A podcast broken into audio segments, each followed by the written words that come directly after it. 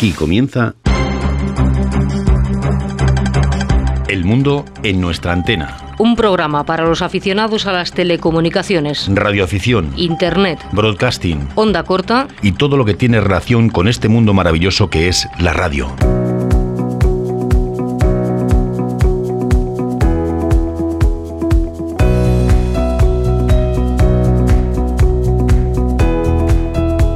Hola, ¿qué tal? Bienvenidos una semana más a esta cita con la radio. Reciban los saludos de Arturo Vera, hola, en nombre de todo el equipo. En el control de sonido, Lola Barrios. Sintonizan El mundo en nuestra antena.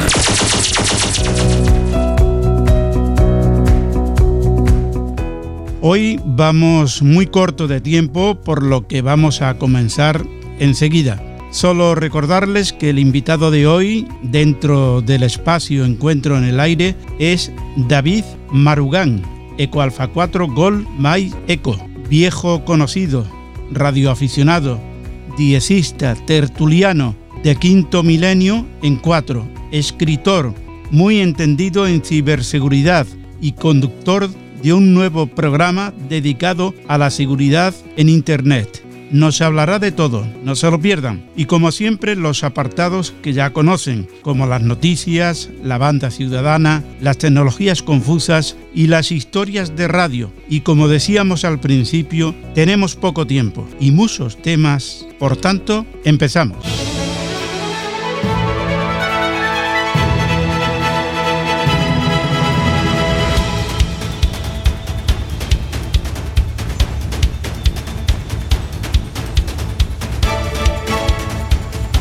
Última hora de los satélites españoles EASAT 2 y HADES. Sí, Arturo. EASAT 2 y HADES fueron lanzados correctamente al espacio jueves 13 desde Cabo Cañaveral y, aunque hubo incertidumbre al principio porque la información era confusa, finalmente se confirmó su correcto lanzamiento. Se han recibido señales de ambos satélites y se han conseguido decodificar telemetría Charlie Whiskey y baliza de voz de EASA 2. En cuanto a ADES, esperamos también decodificar telemetría pronto, pero viendo el patrón de transmisiones se deduce que está operando con normalidad.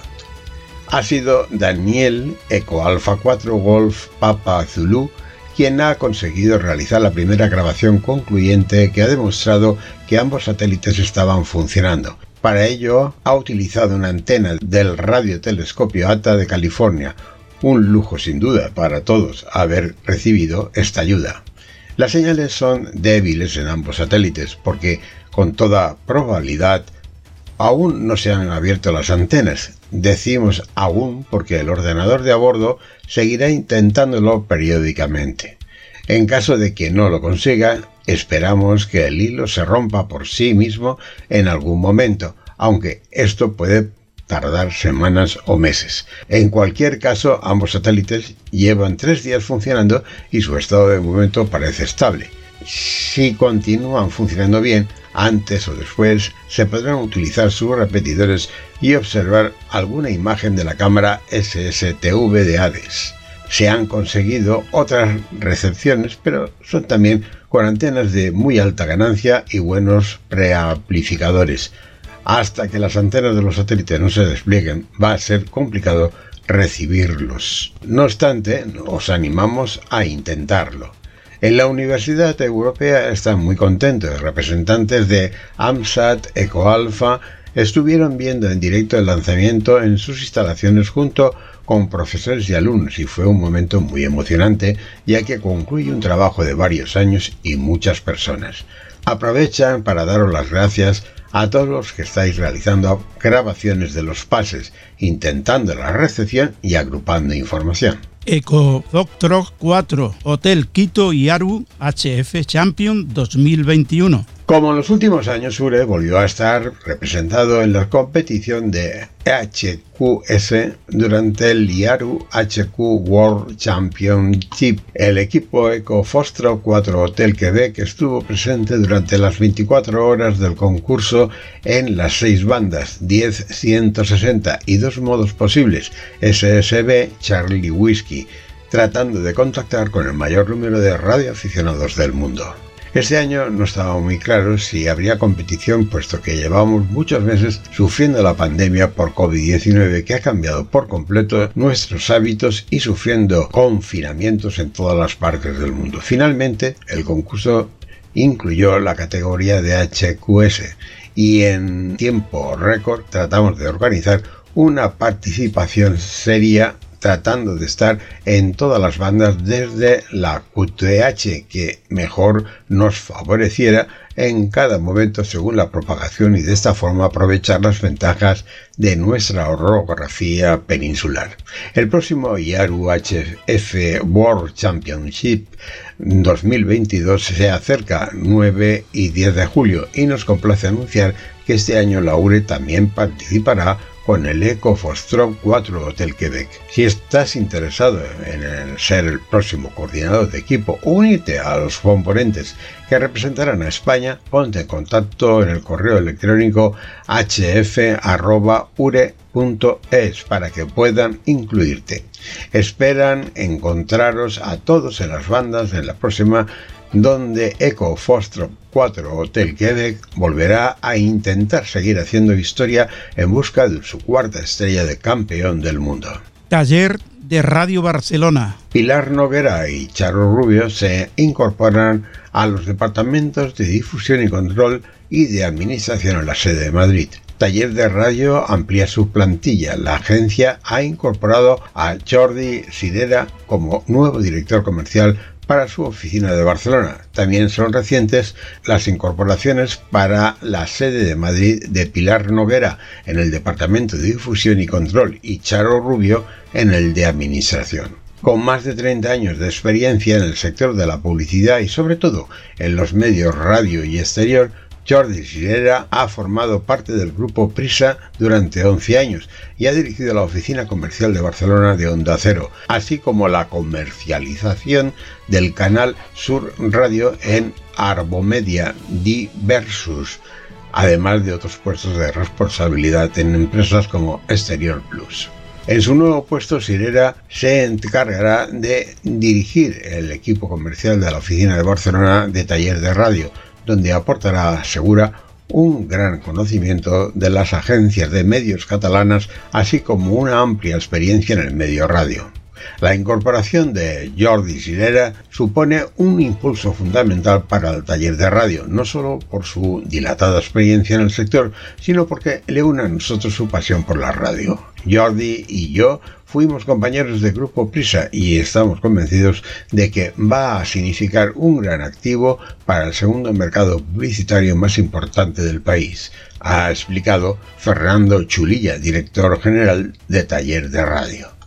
Tenemos plena confianza en el expertise de Jordi Sirera y que dotará a nuestra oficina de Barcelona, dirigida por Luis Carrasco, de una dinámica que se convierte en esencial en esta etapa post-COVID que estamos viviendo, ha señalado por su parte Oscar Barja, CEO de Taller de Radio. La incorporación de Sirera a la plantilla de la agencia coincide con un aumento del equipo de la sede central, situada en Madrid. Allí se ha incorporado al Departamento de Difusión y Control Pilar Noguera, quien ejerciera como responsable del departamento de proveedores de Publicis Group y de Charo Rubio al de administración. Extremadura saca a concurso 78 licencias de radio en DAB. El diario oficial de Extremadura del 13 de enero publica la orden de 30 de diciembre de 2021 por la que se convoca concurso público para el otorgamiento de 78 licencias de comunicación audiovisual para la prestación de servicios de radiodifusión sonora digital terrenal de ámbito local, DAB, de titularidad privada en la comunidad autónoma de Extremadura. Gracias Vicente y ahora rápidamente la banda ciudadana con Manolo Meteorito y Angeloso, cuando quieras.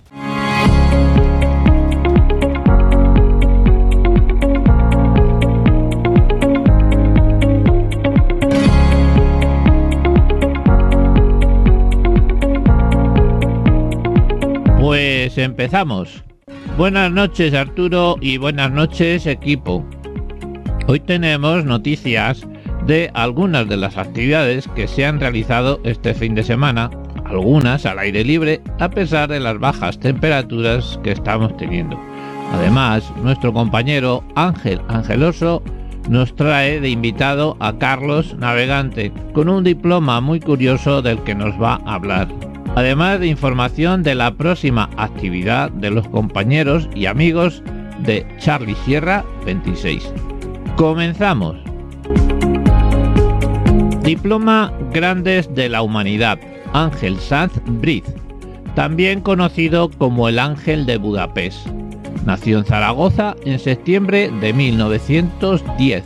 Estuvo destinado en Hungría como embajador español durante la Segunda Guerra Mundial en 1944 y con sus actuaciones por su cuenta salvó a más de 5.000 judíos de las garras del holocausto.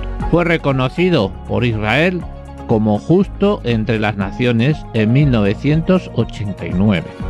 Y el sábado, día 22, ponía en el aire José Luis Dupiac el diploma Grande de la Humanidad de C. Cubreco España a este personaje español de la historia de la Segunda Guerra Mundial. La actividad fue como de costumbre en el canal 17 de USB en horario de mañana. Todas las estaciones que participáis en este diploma debéis de confirmar vuestro contacto en el email cubreco.gmail.com Zapato Veloz y Visión 1 Una semana más, nuestros compañeros de Cádiz, Tacita de Plata, José Mari y Juan Carlos, como siempre, en colaboración con Radio Ayuda Segovia, ponían en el aire ayer domingo el diploma Sellos de Andalucía con Huelva.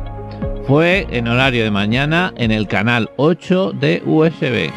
El diploma seguirá activo hasta el próximo sábado, día 29, en, este, en esta ocasión sin horario programado. Diplomas permanentes de CB.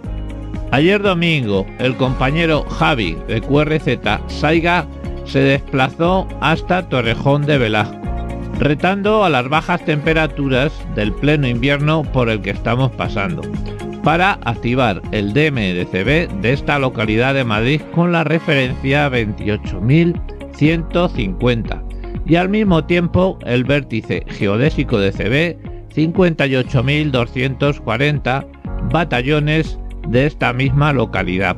La actividad se desarrolló en horario de mañana en el canal 8 de USB.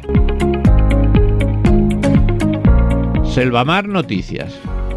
Recordar que esta revista de radioafición y banda ciudadana, digital y gratuita, que se edita todos los meses, cierra mañana martes su edición, por lo que aún tenéis tiempo de mandar vuestros artículos. Podéis mandarlos a https barra barra selvamar-medio noticias.dindofree.com y es el momento de dar paso a Ángel, Angeloso y su invitado.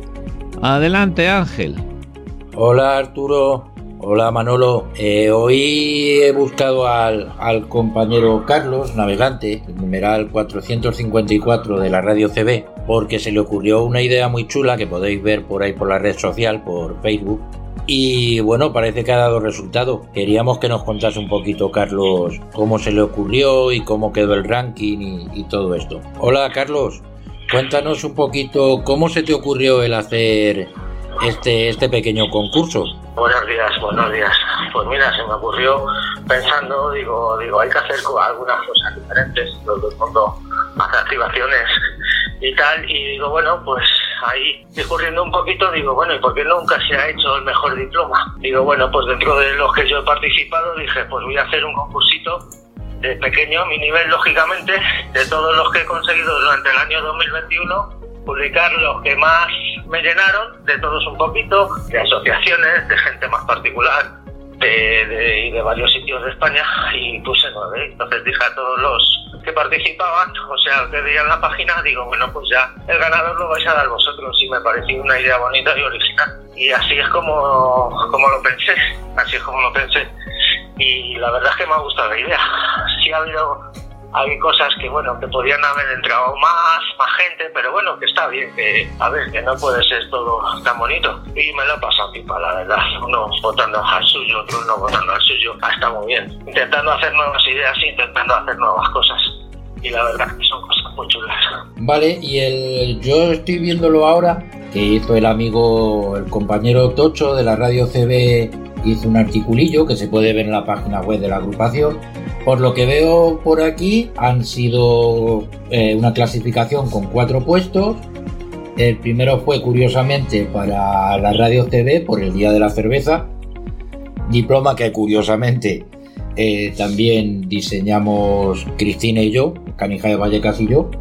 En segundo lugar quedó Cecubreco España y 30 Charlie Sierra 26. En tercer lugar, ahí ha habido un empate. En tercer lugar, Tacita de Plata. Y en cuarto puesto quedó Parcelero y Naranjito Feliz. Y nada, eh, ¿sabes más o menos la cantidad de votos que has recibido en esta actividad, Carlos? Habrán votado unas 15 personas o así, más o menos, Ángel unas 15 personas y la votación ha sido muy justa. Eso sí te lo puedo decir, muy justita, muy justita. O sea, la radio se lo ha llevado por un voto, imagínate. Y lo más bonito de todo que encima ha votado gente que no pertenece a la radio, o sea, que eran de otros sitios y ha sido, en este caso la radio CB, gente que es externa a, a la agrupación, a la asociación Ángel.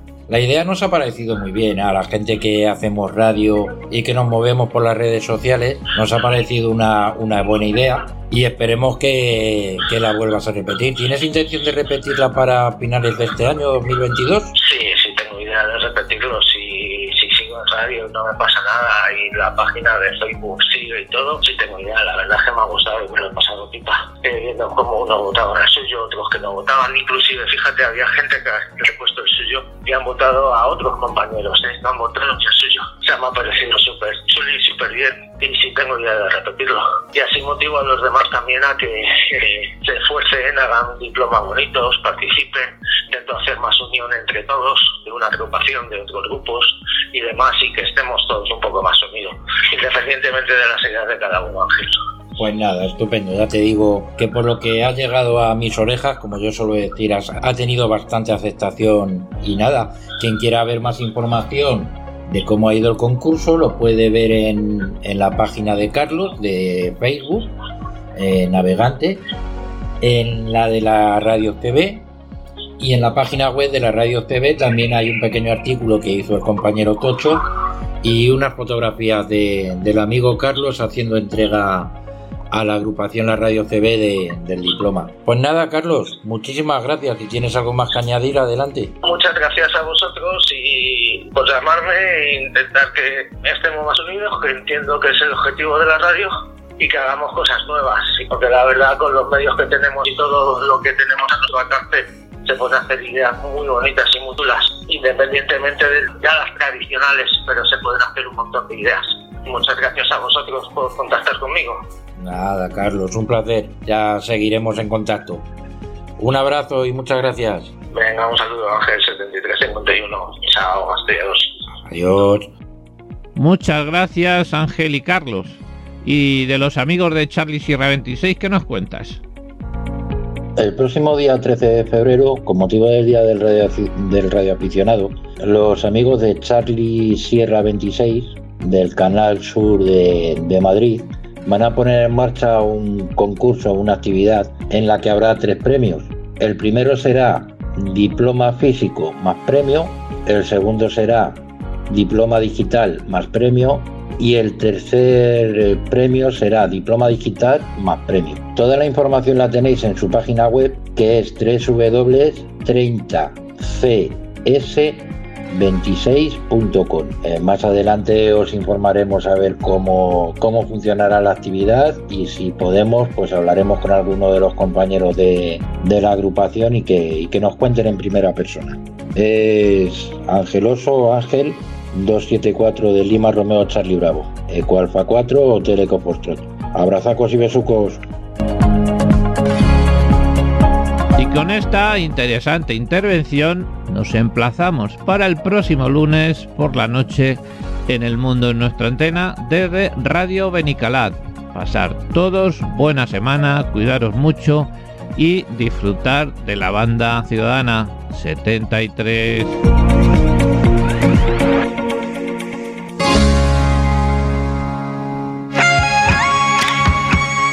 El mundo en nuestra antena con Arturo Vera.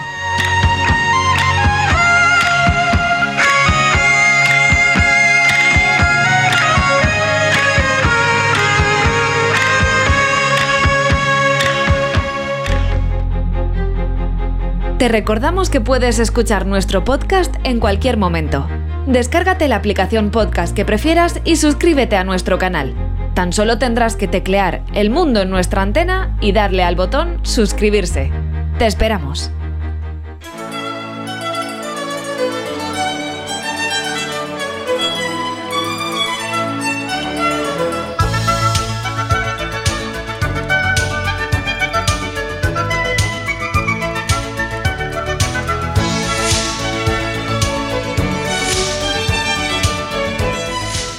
Radioaficionado, diecista, tertuliano de quinto milenio en cuatro, escritor, muy entendido en ciberseguridad y conductor de un nuevo programa dedicado a la seguridad en Internet.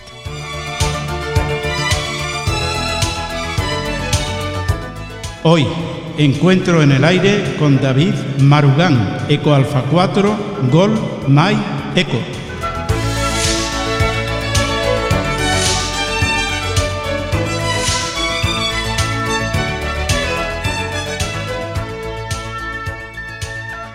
David, gracias por participar en este tiempo de radio. Bienvenido de nuevo.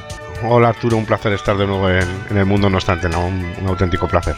¿Qué es Radio Hacking? Radio Hacking es un programa de radio de, la cadena Radio Líder que tiene presencia en, sobre todo en el norte de España, en la península cantábrica, y está presentado por el periodista Antonio Lodeiro y un servidor, y elaborado por, por nosotros también. ¿Dónde lo podemos oír? Pues en la frecuencia de Radio Líder, si entráis en radiolider.com, eh, pues eh, ahí aparecen las frecuencias para sus emisiones que ahora mismo están en, centralizadas en el norte de España, en FM, y en directo por, por la propia web de radiolider.com en streaming, y luego lo podéis escuchar cuando, cuando termina el programa, se, cuelga automáticamente en Apple Podcasts, en Spotify, en iBox y, y en la web de, de Radio Líder. ¿Desde cuándo está en, el aire este programa? Pues el primer programa lo emitimos el sábado, el, 1 de mayo del año pasado, de 2021. ¿Con qué frecuencia está en el aire? Pues actualmente tenemos un esquema quincenal, son sábados alternos de 10 a 11 de la mañana y tenemos una retransmisión luego el lunes siguiente, ese mismo lunes siguiente, eh, de 23 horas a 12. Eh, ¿Cuál es el contenido que podemos oír? Bueno, pues es un contenido variado, ¿no? Eh, tenemos diferentes secciones, pero eh, son entrevistas y reportajes con expertos en ciberseguridad y sobre todo en servicios de inteligencia, en telecomunicaciones, también en la parte histórica. Tenemos una sección de noticias de inteligencia y ciberseguridad que ahora cuenta con una nueva colaboradora que es Marta López Pardal. Y luego tenemos una sección en la que entrevistamos a una o dos personas, ahora habitualmente a una para que tengamos más tiempo, que tenemos pues eh, personas como por ejemplo puede ser el coronel Pedro Baños, un colaborador como es Zatopek, que fue miembro de los servicios de inteligencia españoles, eh, expertos, en, expertos en hacking, en ciberseguridad. Bueno, realmente nuestros protagonistas, los protagonistas no somos nosotros, son nuestros entrevistados y por ello lo que intentamos es que tengan mucho tiempo para que puedan tener libertad de compartir su conocimiento sin ninguna prisa y con preguntas concretas eh, muy, para, para que los oyentes tengan un tengan una información clara, ¿no? De la base es que se trate con personas que tengan muy amplia experiencia real en el terreno de las de las materias que estamos hablando y hemos tratado todo tipo de temas, desde la situación en Afganistán con Pedro Baños hasta los ataques cibernéticos y a nivel histórico incluso las comunicaciones policiales durante la transición española y bueno, un montón de temas muy muy variados. Concretamente, ¿a quién va dirigido? Bueno, en realidad cualquier interesado en temas de ciberseguridad e inteligencia o incluso con interés histórico en las telecomunicaciones, en la ciberseguridad, etcétera, cualquier persona en realidad, porque intentamos hacer el programa, sobre todo uno de los de la base del programa es que cualquier persona prácticamente pueda seguir el programa sin tener unos conocimientos de experto en nada. La duración de cada edición pues viene siendo una hora, aunque a veces no, como lo pasamos bastante bien, solemos cedernos de tiempo y a veces nos hemos ido a una hora y cuarto, pero intentamos que sea sobre una hora. ¿Es interactivo? Bueno, no, no especialmente. Tenemos redes sociales, podcasts, etcétera, pero, pero no, no, no hay mayor interactividad de momento. Vamos a, vamos a ver más adelante. ¿Cómo va la seguridad en Internet a nivel doméstico? Pues es difícil, ¿eh? es difícil de responder porque el panorama actual es muy muy complicado a todos niveles, no solo a nivel doméstico, sino a nivel de empresas y organismos públicos. Por ejemplo, ataques de ransomware, phishing, smishing, malware de todo tipo, eh, bueno, pues ataques de ingeniería social como falsos servicios técnicos, intento de robos de cuentas de WhatsApp, yo qué sé. Eh, muchos además no dependen ni siquiera del usuario. normalmente muchas veces se tiende a culpabilizar, ¿no? A, responsabilizar al usuario, pero por ejemplo hay filtraciones de datos de empresas proveedores de servicio, eh, de tiendas incluso, o de, organismos públicos que han tenido ataques y se producen filtraciones sin que realmente el usuario haya hecho, haya cometido ninguna negligencia. Realmente es muy complicado, ¿no? El COVID también ha agravado últimamente la exposición, ¿no? Por el uso de ordenadores personales para uso empresarial o reuniones con plataformas y con software que, que no manejábamos antes y que no estamos acostumbrados. Ha creado bastantes... Eh, técnicamente nosotros decimos que ha aumentado la superficie de ataque también para para estos actores maliciosos, que vamos a recordar que no son hackers, ¿eh? hablamos de ciberdelincuentes, nosotros no, nos gusta decir que son ciberdelincuentes, los hackers son personas como radioaficionados, ¿no? que están interesados técnicamente en mejorar, eh, en mejorar la seguridad precisamente y, los medios muchas veces tratan de, resumir todo en que son hackers que atacan un banco, que atacan cierta organización y nosotros preferimos llamarle a las cosas por su nombre y decir que son delincuentes, son ciberdelincuentes que cometen sus delitos en el ámbito cibernético pero no dejan de ser delincuentes, no hackers. Aparte de los antivirus y demás, ¿qué consejo daría a día de hoy, en este año 2022, a los que no tenemos mucha idea sobre seguridad? Aparte, sí, de estos típicos, el antivirus es típico decirlo, pero es cierto, hay que tener antivirus y actualizaciones al día.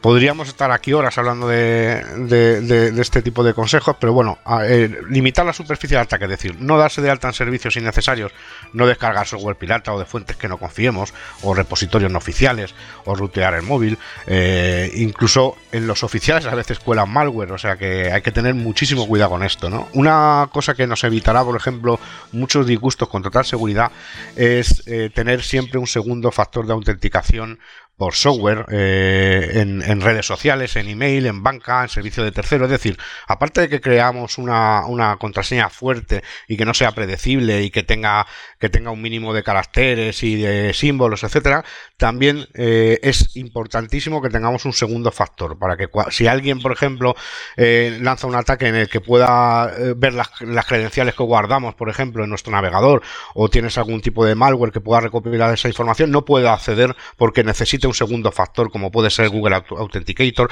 o cualquier otro software que proporcione un segundo factor de autenticación. Esto es importantísimo y la mayoría de, secuestros de cuentas y de, intromisiones en nuestro email, etcétera, se pueden, se podrían evitar con esto, ¿no? El concepto de nube, el tener claro el concepto de nube. Ojo, la nube es el ordenador de otro, ¿eh? O sea, en realidad cuando nosotros delegamos nuestros datos en una nube, estamos delegando a, una, a otras personas. Es un ordenador como el nuestro, vamos a decir así, ¿no? Más, bastante más potente y con, mayor espacio, pero realmente no deja de ser eh, un sistema que está en manos de otro. Entonces, ese otro también puede ser atacado o incluso eh, tener algún empleado desleal o, puede sufrir un ataque de un gobierno o cualquier cosa y ver nuestros datos expuestos. O sea, que, que la nube no es la panacea cifrado de discos duros, tanto de móviles como de PCs, como de llaves USB o, discos duros portátiles, sobre todo si nos movemos o viajamos con ellos y van a estar expuestos en algún momento. ¿no? Eh, hay herramientas gratuitas de cifrado en, todos los sistemas operativos eh, de las que podemos aprovecharnos para tener toda nuestra información confidencial eh, cifrada en caso de extravío robo de los equipos o intromisión en el equipo, pues por lo menos si utilizamos un cifrado fuerte, pues va a ser más, muchísimo más complicado que alguien tenga acceso o aproveche esta información. Copias de seguridad, eh, borrado de datos seguro, cuando por ejemplo vamos a vender el equipo, lo vamos a, tirar, o vamos a pues, borrar todos esos datos. Hay software también gratuito de borrado seguro, ¿no? Que, que, impide que alguien pueda recuperar esa, esa información Ojo con todas las conexiones gratuitas estas de wifi que se dan en, ciertos bares o en, ciertas zonas. Eh, y si tenemos que utilizar sí o sí este tipo de conexiones en las que no somos los propietarios, sino no sabemos cómo están configuradas y quién las está controlando, usar una VPN, un servicio de VPN que es baratito, que hay algunos baratitos, no son tampoco la panacea porque incluso las VPNs tienen filtraciones y, no, y pueden dejarte al descubierto, pero por lo menos para evitar que los datos eh, sensibles viajen sin cifrar, ¿no? Con, esta VPN por lo menos le ponemos una capa más de seguridad, ¿no? La desconfianza total, ¿no? La paranoia de la gente que nos dedicamos a esto, ¿no? Pues la, desconfianza de cualquier enlace, cualquier, incluso un identificador de llamadas, se pueden suplantar los, los IDs de los teléfonos. Entonces puede parecer que te está llamando una persona eh, eh, con un número de teléfono, realmente no es esa persona. Entonces, desconfiar de cualquier cosa que, que venga de un origen que, que no es fiable o que, o que pida alguna información que no es habitual que se pida. Entonces, no cuesta nada confirmar siempre el origen. Eh, por ejemplo, pues si te mandan un enlace que no conoces bien o una factura que tú no has solicitado o, que aunque incluso hayas solicitado no te parezca o sospeches de alguna manera de esto, pues no te cuesta nada llamar siempre a, esta persona a hacer un doble check y decir, oye, tú me has mandado esto, esto es tuyo, sí, sí, es mío, ¿vale? Eh, mantener la compartimentación de cuentas y equipos entre profesional y, personal, esto es muy importante, no utilizar yo para esos eh, incluso a nivel físico. Hay, por ejemplo, móviles que permiten perfectamente tener una compartimentación entre SIMs profesionales y, SIMs personales, etcétera, pero yo soy de tener físicamente incluso también esa compartimentación. ¿no? Atención a, los menores en Internet, ¿no? a tener un control parental, un, control bien ejecutado para, que los menores no estén expuestos, que es uno de los mayores riesgos que puede existir para los padres hoy en día. ¿no? También hay, hay mucha información de, esta en, sitios que pueden, donde los padres se pueden informar. ¿no? Y no existe la seguridad al 100%. Puede haber una filtración, por ejemplo, de tu ayuntamiento, de tu organismo público, de tu ministerio, de tu gobierno eh, o de tu proveedor de servicio de Internet y aunque no hayas hecho nada mal, digamos, verte comprometido. Yo creo que lo más importante es el sentido común, ¿no? Y un poco una, una paranoia sana, digo yo, ¿no? Una, una paranoia controlada eh, dentro de ese sentido común. Yo recomendaría a los oyentes del programa que visitaran la web de la Oficina de Seguridad del Internauta, osi.es, y la web de incibe.es, porque ahí van a tener guías eh, bastante extensas, donde van a dar una explicación bastante más profunda y bastante más consejos de ciberseguridad adecuados a usuarios también. Hay para empresas también muy, muy interesantes, pero también hay para, para usuarios y donde profundizan más técnicamente y dan eh, enlaces y dan información donde poder descargar herramientas de seguridad o, cómo podemos operar. Pero básicamente el sentido común que a veces es el menos ¿Puedes recordar estas dos páginas que has comentado? Sí, es www.si.es, la oficina de seguridad eh, internauta, y incibe.es. ¿Tocáis la radioficción en el programa? Pues, como tal todavía, fíjate que es una, asignatura pendiente porque sí que lo vamos a hacer, o sea, tenemos en el buffer, en el buffer todas estas, eh, estos, estas temáticas y es una cosa que quiero tocar, pero sí hemos tocado mucho de temas de redes de comunicaciones clandestinas, comunicaciones policiales en ciertas épocas de la historia española y, sí que obviamente yo, intento que se trate esta temática, aunque ya digo que me falta una, eh, algunos programas dedicados a, nuestra afición, que, que quiero, quiero hacerlo. Vamos a cambiar un poquito de tercio. ¿Cómo va la práctica del DX? ¿Cómo lo llevas? Bueno, pues, yo en Madrid lo llevo mal, digamos, porque en Madrid, eh, siendo objetivo, la, verdad es que, hay mucho ruido, como sabes, mucha contaminación en el espectro radioeléctrico de todos los aparatos electrónicos y, el ruido de la ciudad, ¿no? Por resumirlo. Y es bastante difícil, pero por supuesto, eh, yo creo que mantiene el interés. Eh, en esto sí que soy poco objetivo, porque yo creo que nosotros nos, rodeamos de, de, nuestro círculo de personas que son también nuestros amigos aficionados a esto, y hay veces que hablas con gente y no entiende muy bien el hobby, pero, pero bueno, yo creo que mantiene, que mantiene el interés de momento. ¿Qué es lo último reseñable que has oído? Pues mira, eh, eh, hay dos cosas curiosas, ¿no? Una que, una sin, radio. Me refiero al, famoso Buzzer VB76, eh, este, este, sistema de, channel marker ruso militar eh, que está siendo, la verdad que, está siendo bastante, bastante publicado en algunos medios la noticia de que desde el 4 de enero se han producido unos cambios en sus tonos y además eh, está sufriendo ataques por parte de piratas que están transmitiendo eh, su frecuencia y están pintando el, water, el waterfall de los SDR remotos, etcétera, con memes, caricaturas, incluso, eh, bueno, pues fotos de contenido erótico, eh, están pinchando música, canciones, eh, que les solicita gente en, un chat de YouTube, o sea, un poco un desastre del cual se están haciendo eco muchos medios y yo he podido comprobar y de hecho he publicado algunas imágenes en Twitter y he, podido comprobar en el, en el streaming en directo que, que, hay en YouTube, hay un canal en YouTube donde se puede seguir el buzzer sin ni siquiera tener una radio, o sea, no, no hace falta una, una radio. Y están pinchando el streaming en directo. Tiene un chat que es, eh, por la noche se convierte en un festival, por desgracia, ¿no?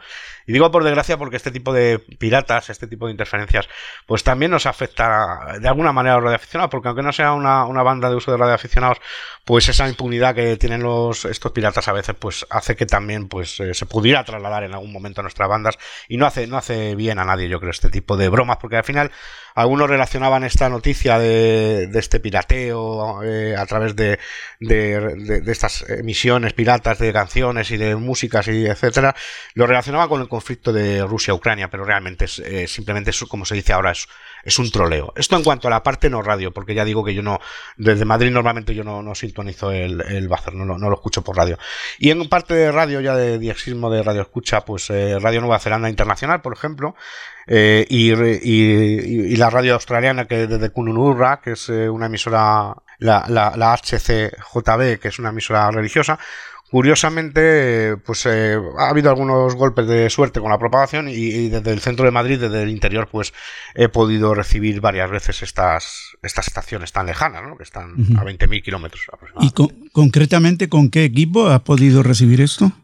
Pues es curioso porque hice la prueba con un equipo chino de muy bajo coste que se vende bajo la marca Golon modelo RX8866 y también se vende con la marca Supersonic eh, con otro modelo que tiene muy bajo coste. Es un equipo que debe de costar pues unos 8 dólares aproximadamente. A mí me lo regaló un amigo a través de un importador. Yo no lo he visto en tiendas aquí en, en España, pero sí que supongo que en, en, páginas web eh, chinas, etcétera, se podría encontrar, no sé si a ese precio o a otro, pero realmente es un equipo de muy bajo coste, pero que tiene Bluetooth, tiene lector de SD, tiene lector de, a través de un puerto USB, tiene onda corta, por supuesto, aunque curiosamente le falta banda de 9 MHz, no sé muy bien por qué.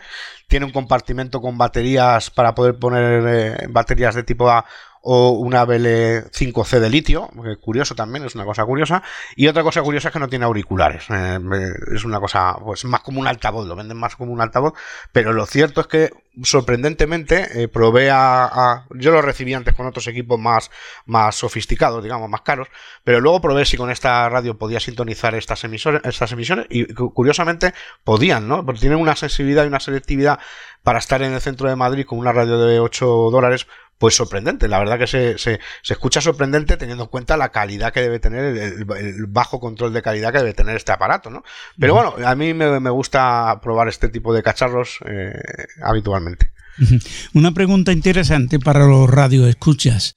¿En la ciudad es conveniente poner una antena en el exterior o la propia que trae el equipo? Me refiero a la telescópica. Lo digo por el nivel de ruido que tú comentabas. Hmm. Yo, sinceramente, en mi ubicación actual prefiero utilizar eh, la propia telescópica porque tengo muchísimo ruido y los hilos largos, salvo que metamos algún tipo de filtro, etcétera, pues también, obviamente, pues amplifican señal y amplifican ruido.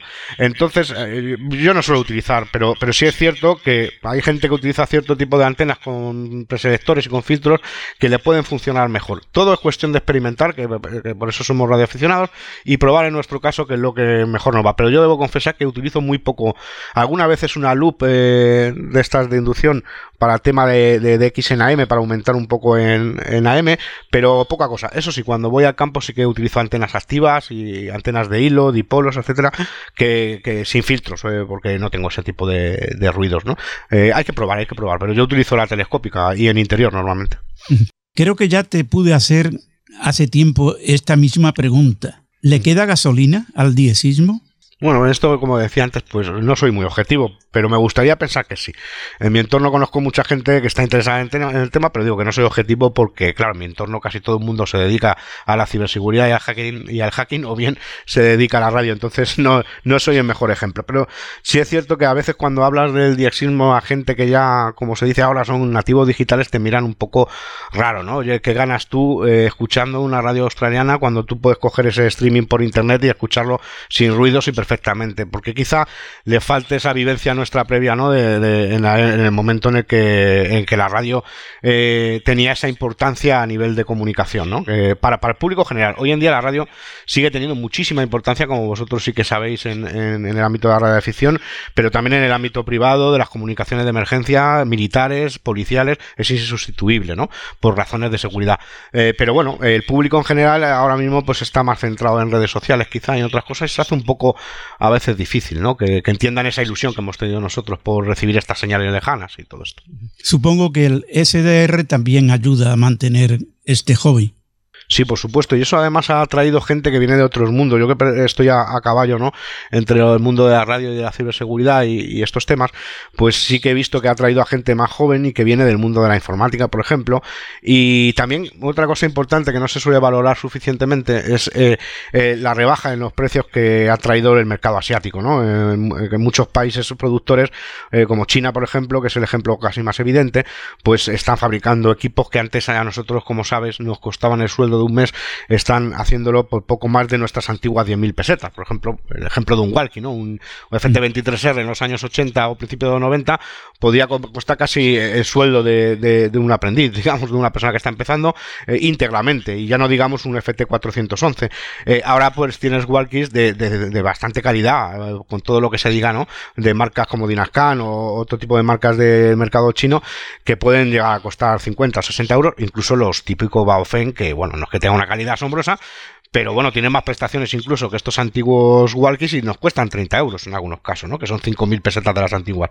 Yo lo, traduzco a, pesetas para que la gente entienda que lo que, bueno, que ha, habido una rebaja importantísima, ¿no? Que ahora se pueden adquirir eh, analizadores de espectro por un precio que, hace 20 años sería impensable que un, usuario particular tuviera acceso. Eso también creo que ayuda a mantener el hobby, ¿no? La, rebaja de precios. Siempre creemos que hoy por hoy hay pocas posibilidades de recibir información a través de la antena, pero el espectro es grandísimo y podemos recibir gran variedad de información de distintos lugares, sitios y organismos, ¿no? Sí, sí, por supuesto. O sea, a nivel de noticias, por ejemplo, eh, yo suelo escuchar eh, en verano cuando estoy en vacaciones y, puedo y estoy en un sitio que la ubicación geográfica me permite tener menos ruido y, bueno, y hay propagación, etcétera, pues para escuchar noticiarios en español, por ejemplo, de Corea del Norte, eh, que es una de las formas de escuchar noticias de, de, ese país, aunque tengamos muchas noticias en internet, de escuchar directamente un país tan hermético como Corea del Norte, pues es curioso, cuando menos, ¿no? Escuchar este tipo de noticias de cualquier país lejano, o también, como tú decías, pues otro tipo de organismos o, otro tipo de misiones, como la Estación Internacional en la PRS, o incluso eh, a través de voz, de los contactos que hacen con instituciones educativas, satélites meteorológicos, eh, yo que sé, incluso ver los meteoritos en, la típica, en, el mes de agosto, cuando, cuando hay la lluvia esta que se suele decir la lluvia de meteoritos, pues, pues ver estas, esta entrada de los meteoritos y, los ecos que producen en el espectro cuando lo vemos con un SDR, estaciones de números, marítimas, bueno, pues un montón de,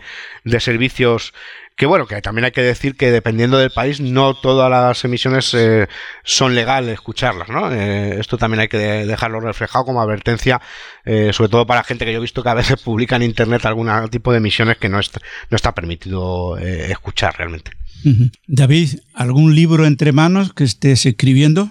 Pues bueno, eh, hace años tengo pendiente una novela corta eh, que tiene que ver con el espionaje, con los servicios de inteligencia y con la radio precisamente, pero lo tengo parado por circunstancias personales y profesionales desde hace ya varios años, aunque tengo escrito ya casi la, mitad, y también una antología de relatos que tengo, porque bueno, eh, es una faceta menos conocida, pero hace años escribía, escribía relatos de, de terror y tengo pendiente una recopilación de relatos que ya estaban publicados en otras editoriales y que tengo los derechos y, bueno, hacer un pequeño, una pequeña antología en esto, en el, en el campo de la, de la ficción.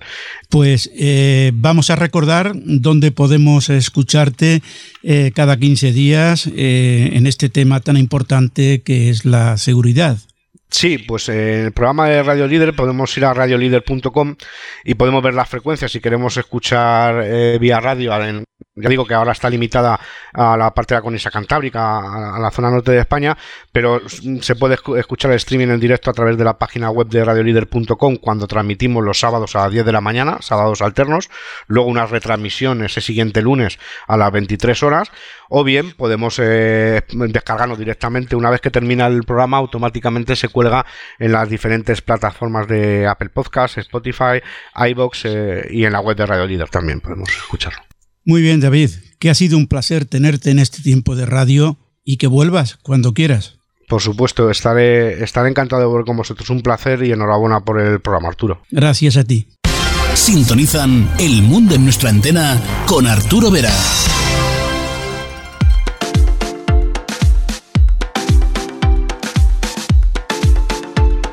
Síguenos en Twitter, arroba Mundo Antena FM, en el canal Telegram, El Mundo en nuestra antena, web de URE y en las principales plataformas de podcast.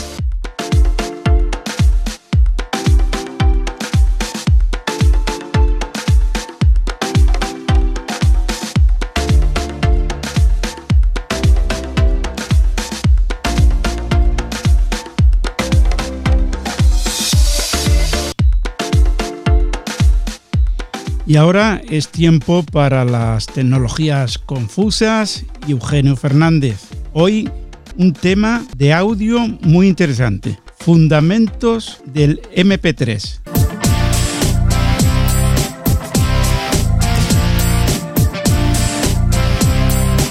Cuando quieras, compañero, buenas noches. Muy buenas noches, Arturo. Verás, esta semana vengo con algo sencillito que surge gracias a un compañero amigo que me preguntaba a grandes rasgos los fundamentos del MP3. Y lo que es la curiosidad, ¿verdad? Cómo en ocasiones rasca para intentar alimentar el conocimiento de algo que ya tenemos todos tan normalizado como es este tipo de archivos, generalmente de audio.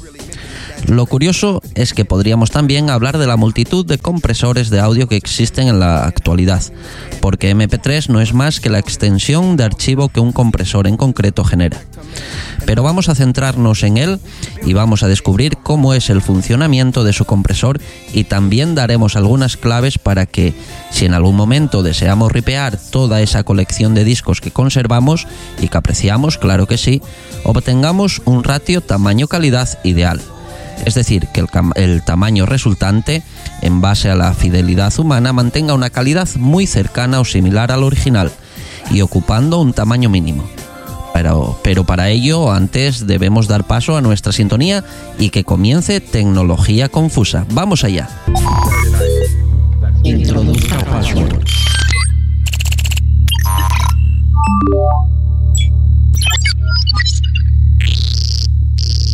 Iniciando sistema.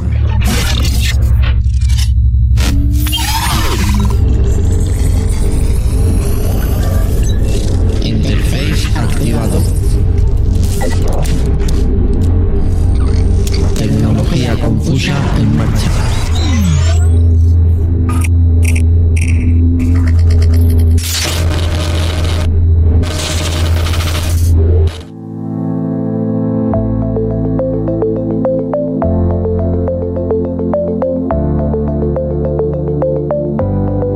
hace ya varias décadas que la compresión de audio se lleva practicando.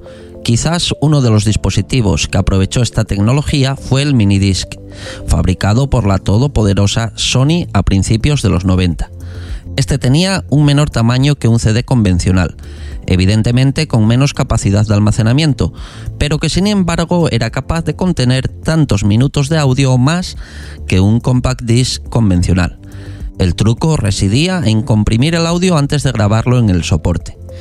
Este compresor se llamó ATRAC y en general el minidisc fue, fue muy demandado por servicios profesionales de radio debido a su calidad y por supuesto a su tamaño. No obstante, este compresor ATRAC era y es un compresor licenciado por Sony y no estaba directamente disponible para el uso masivo y libre, salvo que se utilizasen dispositivos del mismo fabricante compatibles con el estándar de la multinacional japonesa. Para un uso masivo y libre llegaría a nuestras vidas y para quedarse el estándar MP3. El MPG Layer 3, más comúnmente conocido como MP3, es un formato de compresión de audio digital que usa un algoritmo con pérdida para conseguir un menor tamaño de archivo. Es un formato de audio común utilizado hoy en día para música tanto en computadoras como en reproductores de audio portátil. MP3 fue desarrollado por el Moving Picture Expert Group, o comúnmente más conocido como MPG, con su traducción al castellano como Grupo de Expertos de Imágenes en Movimiento, para formar parte del estándar que da nombre MPEG y de posteriormente el más, extendido, que fue el MPEG 2. Un MP3 creado usando una compresión, por ejemplo, de 128, atentos, 128 kilobits por segundo, tendrá un tamaño de aproximadamente unas 11 veces menor que su homónimo en CD. Un MP3 también puede comprimirse usando una mayor o menor tasa de estos kilobits por segundo, resultando directamente eh, en menor o mayor calidad, dependiendo de la tasa eh, de audio final, así como en el tamaño del archivo resultante. Y verán, todo comienza allá por 1982 cuando Karl Heinz Brandenburg, considerado el padre del MP3, participa en la creación del formato, buscando la forma de transferir música a través de las líneas telefónicas. Recordemos que de aquella no existía Internet tal y como lo conocemos, pero los ordenadores ya se comunicaban entre ellos a través de las líneas telefónicas utilizando algunos modem diseñados para este propósito. Pues bien, después de infinidad de problemas resueltos, en 1992 se estandariza el MP3 como estándar de compresión de audio y posteriormente en 1995 su creador ya comienza a utilizar la extensión.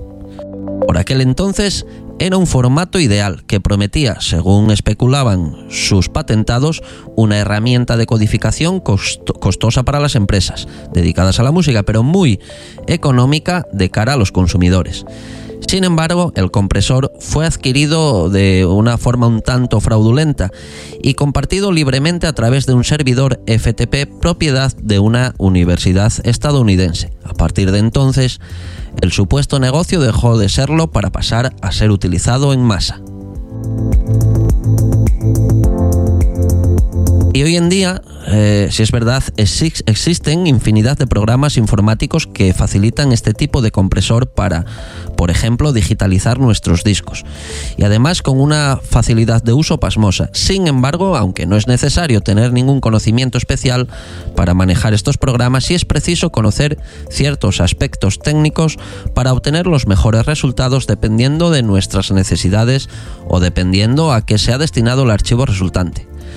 Como mejor ejemplo, podemos decir que el programa que están escuchando ahora mismo es un archivo MP3, es decir, Tecnología Confusa es un MP3 comprimido a 124 kilobits por segundo y con una tasa de muestreo de 44.100 kHz. Veremos un poquito más adelante qué son estos datos. Se comprime, en este caso se comprime para que pueda enviarse por todo el mundo y el movimiento de datos esté equilibrado entre cantidad y calidad. Estos dos datos, los kilobits por segundo y tasa de muestreo, son los que deberemos de tener en cuenta a la hora de comprimir nuestros archivos. Es fácil de comprender. A mayor tasa de kilobits por segundo, más información enviaremos en una misma porción de tiempo. En este caso, como su nombre indica, cada segundo. Y por otro lado, cuanto mayor sea la tasa de muestreo, como también su nombre indica, más muestras de la onda de audio obtendremos y por tanto mayor calidad conseguiremos. Si queremos conseguir una calidad lo más cercana a un CD convencional, lo normal es utilizar 160 kilobits por segundo a un muestreo de 44.100 kHz. Lo habitual es utilizar tasas superiores a 128 kilobits por segundo con un muestreo de 44.100 kHz.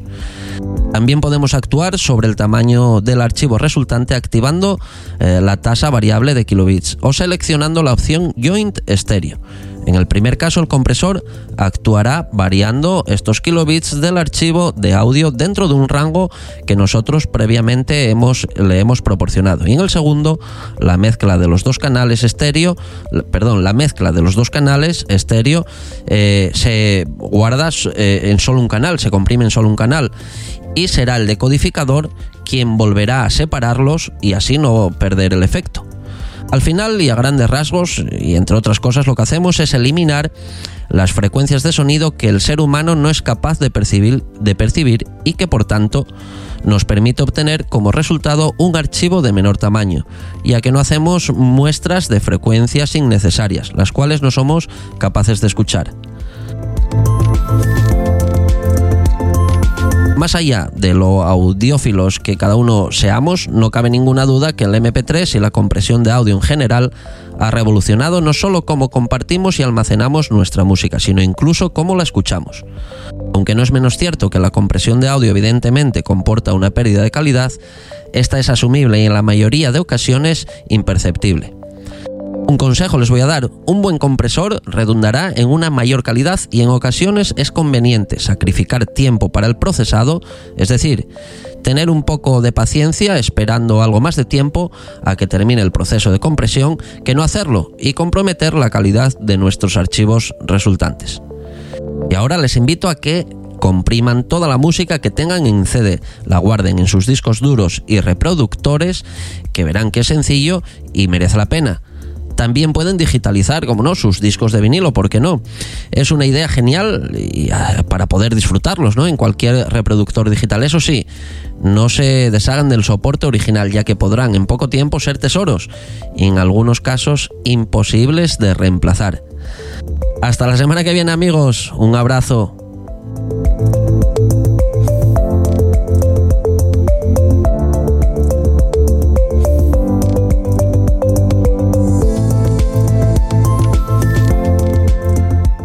Están escuchando El Mundo en nuestra antena con Arturo Vera.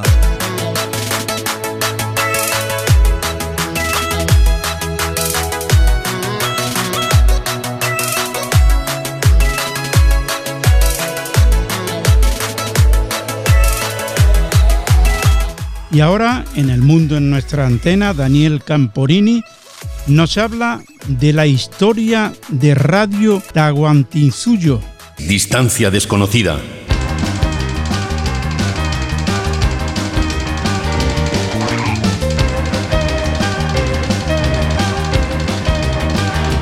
El micrófono es tuyo, Daniel. Hola amigos, soy Daniel Camporini y para mí es un placer poder acompañarlos en un mundo en nuestra antena contándoles mis historias de radio.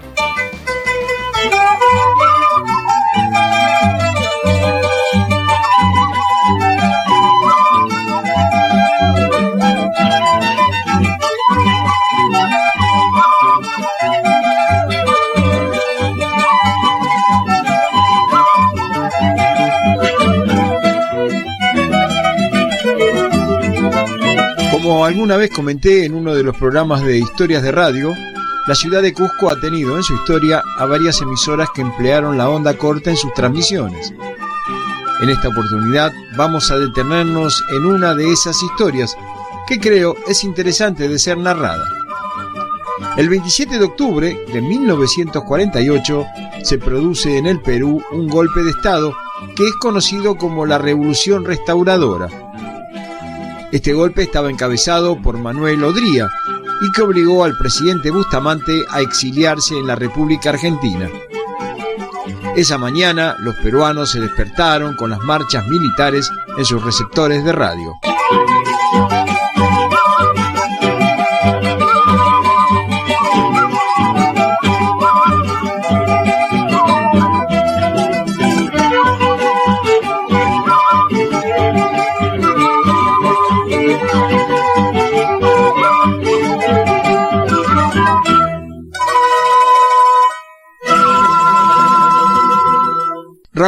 Montesinos Espejo era nativo de la ciudad de Cusco, pero había recibido su educación en la ciudad de La Paz, Bolivia, habiendo obtenido el título de ingeniero.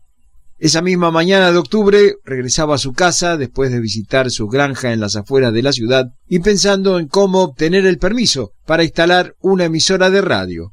Raúl Montesinos tenía el conocimiento adquirido en Bolivia y el equipo transmisor estaba listo y preparado para salir al aire. Desde hacía ya varios años que había solicitado la licencia respectiva, pero siempre le era negada. Al llegar a su casa le esperaban dos soldados en la puerta, quienes le informaron a Montesinos que tenían para entregarle la licencia que él tanto había esperado y que se la daban con la condición de poner en funcionamiento la emisora apoyando el golpe militar.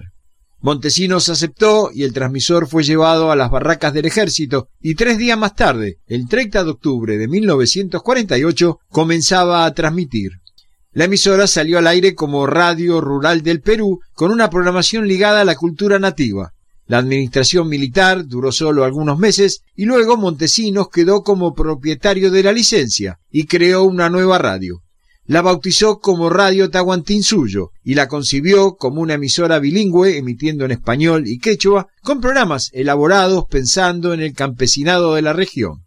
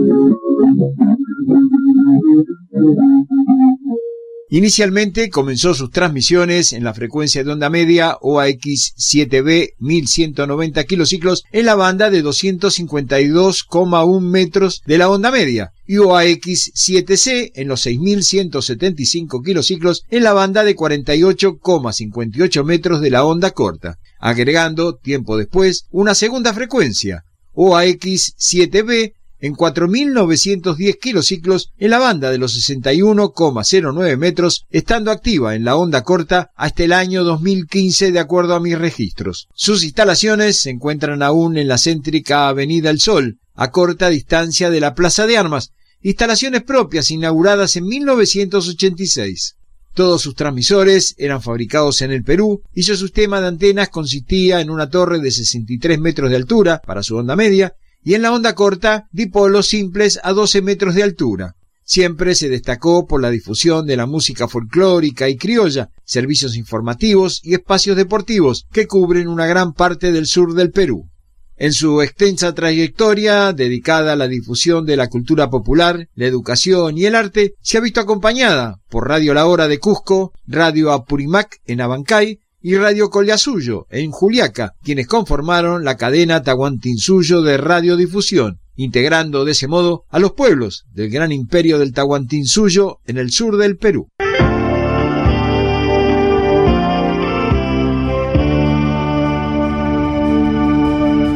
Desde Munro, Buenos Aires, Argentina, les habló Daniel Camporini.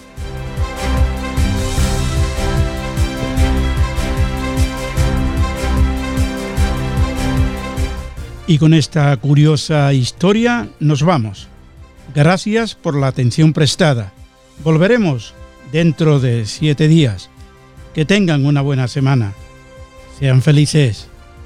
Adiós. Si quieren volver a escuchar el programa, pueden hacerlo entrando en la página www.ure.es. www.ure.es. Y hasta aquí, El Mundo en nuestra antena, en su edición semanal una producción de Radio Centro, Valencia, España, para todo el mundo, dirigido y presentado por Arturo Vera y la ayuda técnica de Lola Barrios. El mundo en nuestra antena. Un programa para los aficionados a las telecomunicaciones, Radioafición, Internet, broadcasting onda corta y todo lo que tiene relación con este mundo maravilloso que es la radio.